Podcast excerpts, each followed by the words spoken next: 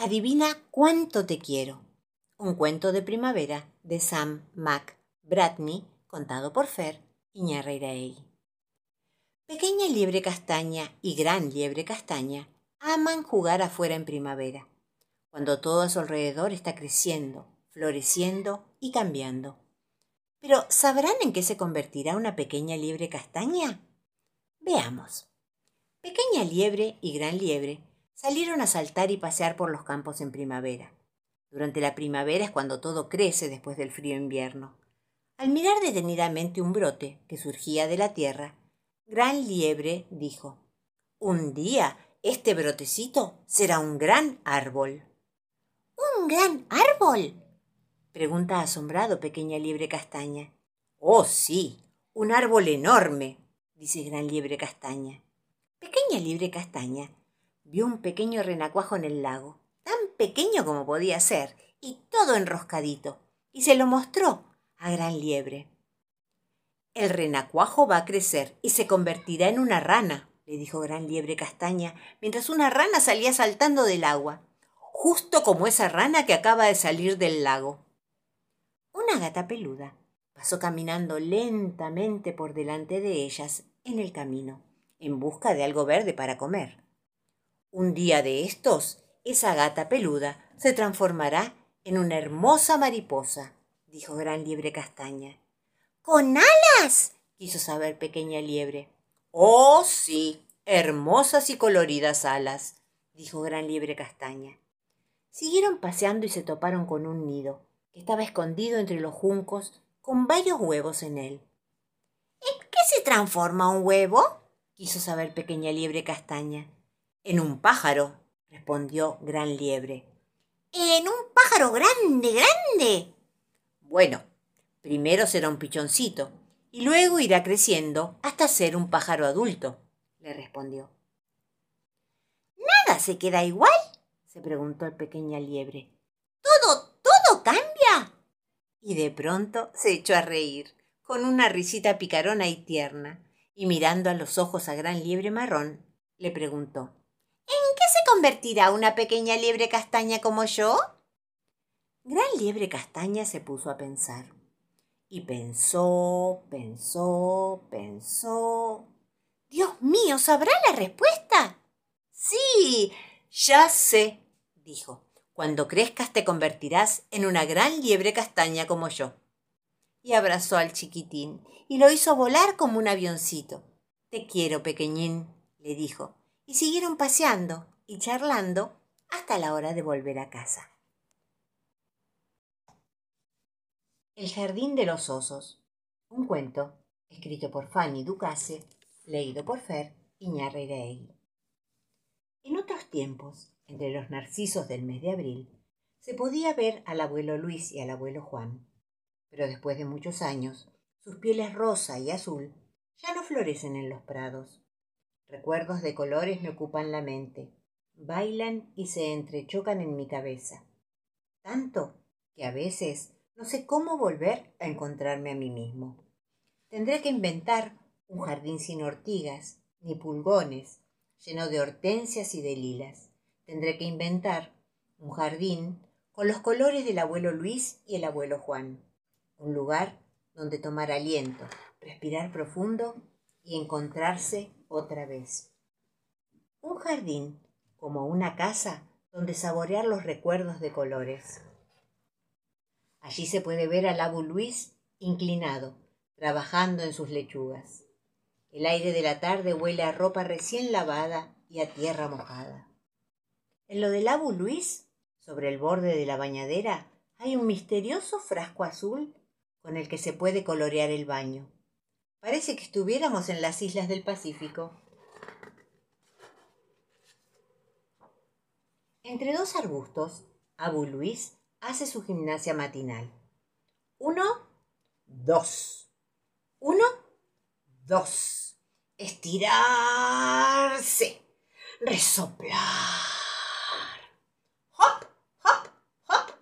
Hace molinetes en serie con los brazos para estar en forma como un muchacho con plantas de dientes de león, prepara misteriosos tecitos capaces de curar todos los males. Cruzamos la pradera a grandes pasos para recoger las hojas dentadas. Cuidado con los caracoles que salen después de la lluvia. A la hora de las cosas ricas, mordemos las tostadas con manteca, cómodamente instalados para ver nuestra telenovela preferida, muy atentos a lo que dicen los personajes. No nos perdemos ni una palabra. Sí, soy yo. Estoy viva, mi amor. Soy yo. Estoy viva. No, no es posible. Abu Luis, en la cocina, revolotea por todas partes. Motacholes con tuco, langosta a la americana, conejo encebollado, caracoles al perejil. Pero su especialidad es la torta de yogur. En mi jardincito, a la sombra del sauce llorón, se escucha también roncar al abu Juan. Para él, la siesta y el ruido del diario son sagrados. Voy a visitar a los bebés golondrinas en lo alto de la escalera. No hay que tocarlos para nada, me previene el abu Juan. La madre no los reconocería más por el olor y se enojaría mucho jugamos infinitos partidos de cartas y el Abu Juan pierde siempre. A propósito, en la cocina verde clorofila se roba a escondidas sus bombones preferidos. Abu Juan dice siempre, no hay como la sopa para hacer el buen provecho. Yo inspecciono la cáscara del queso de cabra. Cuando la miro muy de cerca, me parece que veo miles de arañitas microscópicas y me entretengo poniéndoles nombre mientras me meto con ganas el dedo en la nariz. Mientras caminamos por el bosque, no nos faltan las fresas silvestres. Las voy poniendo en orden una por una debajo del paladar, antes de endulzarme la garganta toda entera de una vez. Refugiado en el patio, bajo las lilas, se escucha cantar al Abu Juan. Su voz tiembla un poco.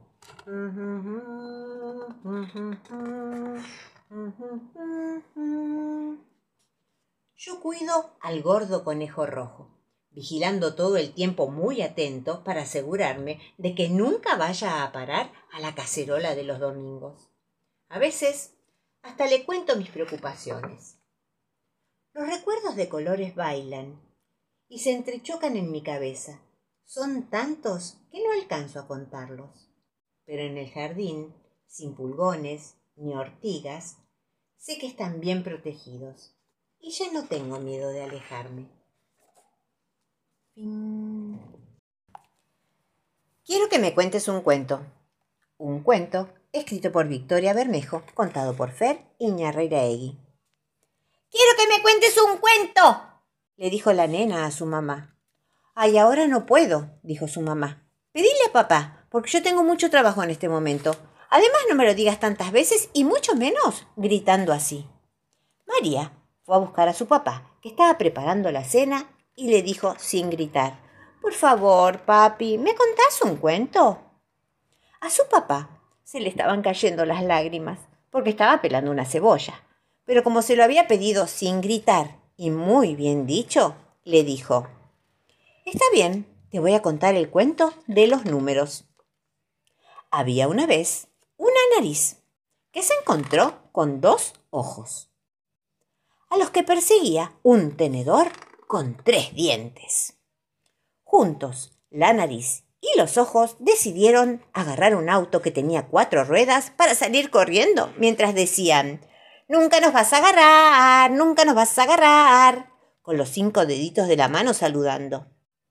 Eran las seis en punto de la tarde cuando se encontraron con los siete nanitos de Blancanieves. Y entonces dijeron, Mira, hemos pescado un pulpo con ocho tentáculos. ¿Por qué no quedamos a las nueve y cenamos pulpo? Ahora que ya somos diez, siete nanitos, más una nariz, más dos ojitos. Y ahora, ¿qué tal si me lo contás vos? El conejito tímido, un cuento escrito por Nick Helwer, contado por Fer Iñarreiraegui. El conejito movía entusiasmado los bigotes mientras recorría la pradera. Él y su familia buscaban otro lugar donde vivir. Les entristecía separarse de sus amigos, pero le fascinaba explorar sitios nuevos. Pronto encontró un arroyo. Al otro lado de la orilla había un árbol enorme que se alzaba sobre un soleado lecho de margaritas. Y volvió para contárselo a los demás. Encontré el sitio perfecto para nuestra madriguera, dijo emocionado el conejito. Vengan a verlo. Cruzaron el arroyo saltando de piedra en piedra y pusieron enseguida manos a la obra. Papá Conejo comenzó a excavar en un extremo del lecho de las margaritas, mientras que el conejito ayudaba a su mamá a excavar del otro lado. Fueron cavando y cavando por turnos hasta que el conejito y papá conejo se encontraron en el medio. Por fin habían acabado la nueva casa. ¿Por qué no salís a buscar amiguitos? dijo mamá coneja. El conejito se fue correteando a investigar. Pronto dejó atrás el lecho de margaritas. Qué divertido, pensó. Ojalá tuviera amigos con quienes jugar. En aquel instante oyó algunas voces. Se asomó entre las zarzas y vio a tres animalitos que construían una guarida. Ayúdame a empujar este tallo, ratón, decía el patito. Estoy empujando, respondió el ratón. Yo los ayudo, dijo la ardilla. El pato, el ratón y la ardilla retrocedieron para contemplar su trabajo. Ahora tenemos una buena guarida donde refugiarnos del zorro, dijo la ardilla. ¿Cómo me gustaría estar con ellos? pensó el conejito, pero era demasiado tímido. Aquella noche los conejos se acomodaron en su nueva madriguera. ¿Has hecho algún amigo, conejito? preguntó mamá coneja. Vi unos animalitos, pero estaban ocupados construyendo una guarida, dijo el conejito. Podrías haberlos ayudado, dijo la mamá coneja. Cavar se te da muy bien. Entonces se oyó un crujir de ramas. El zorro hacía su ronda nocturna. Los conejitos se acurrucaron junto a su mamá. Ese zorro tontorrón no puede entrar a la madriguera, los consoló la mamá. Cuando el conejito se despertó a la mañana siguiente, el zorro ya se había ido y mamá coneja barría las huellas de la entrada de la madriguera. El conejito estaba impaciente por volver a encontrar a los animalitos que había visto el día anterior. Tenía la corazonada de que aquel día haría nuevos amigos. Voy a jugar, dijo despidiéndose. Tené cuidado, conejito, acordate que está cerca el zorro. El conejito llegó dando brincos al lugar donde había visto a los otros animalitos hacer la guarida. Se asomó entre las zarzas y vio al pato, al ratón y a la ardilla. Pero la guarida estaba destrozada. Por todas partes se veían las huellas del zorro. Ese zorro malvado destruyó nuestra guarida, sollozaba el ratón mientras se secaba las lágrimas. ¡Qué desgracia! dijo la ardilla moviendo la cabeza. ¡Ay, nos habíamos esforzado tanto! refunfuñó el pato. Los tres amigos se marcharon compungidos. De pronto al conejito se le ocurrió una idea. Hizo un agujero junto a unas flores y después cavó y cavó un túnel. Finalmente formó una acogedora madriguera en el interior. Ya estaba terminada la guarida. En aquel instante, el conejito oyó que los demás regresaban y antes de que pudiera esconderse, aparecieron en la entrada de la madriguera. Hola, dijo tímidamente el conejito, les construí una nueva guarida. ¡Wow! Esta es mejor que la última que hicimos, dijo la ardilla. El zorro no va a poder entrar nunca en esta, dijo el ratón. Bueno, ya va siendo hora de que regrese a mi casa, dijo tímidamente el conejito. No, no te vayas, le pidió el patito, quédate a jugar con nosotros. Y el conejito se quedó y se divirtió de lo lindo todo el día jugando con sus nuevos amigos. Todos estuvieron felices. Canción para vestirse una canción escrita por María Elena Walsh, cantada por Fer Iñarreiraegui. A levantarse, dice la rana, mientras espiaba por la ventana, tira con tirita y ojal con botón. Un pajarito que está en la cama busca el zapato bajo la rama, tira con tirita y ojal con botón. Upa dijeron cuatro ratones y se quitaron los camisones. Tira con tirita y ojal con botón. No halló mi flauta, protestó el grillo y la tenía en el bolsillo. Tira con tirita y ojal con botón. Una gallina muerta de risa se pone el gorro y la camisa, tira con tirita y ojal con botón. Medio dormido, dice el morrongo, cuando madrugo siempre rezongo, tira con tirita y ojal con botón. Y el sapo dice que disparate desayunarse con chocolate, tira con tirita y ojal con botón.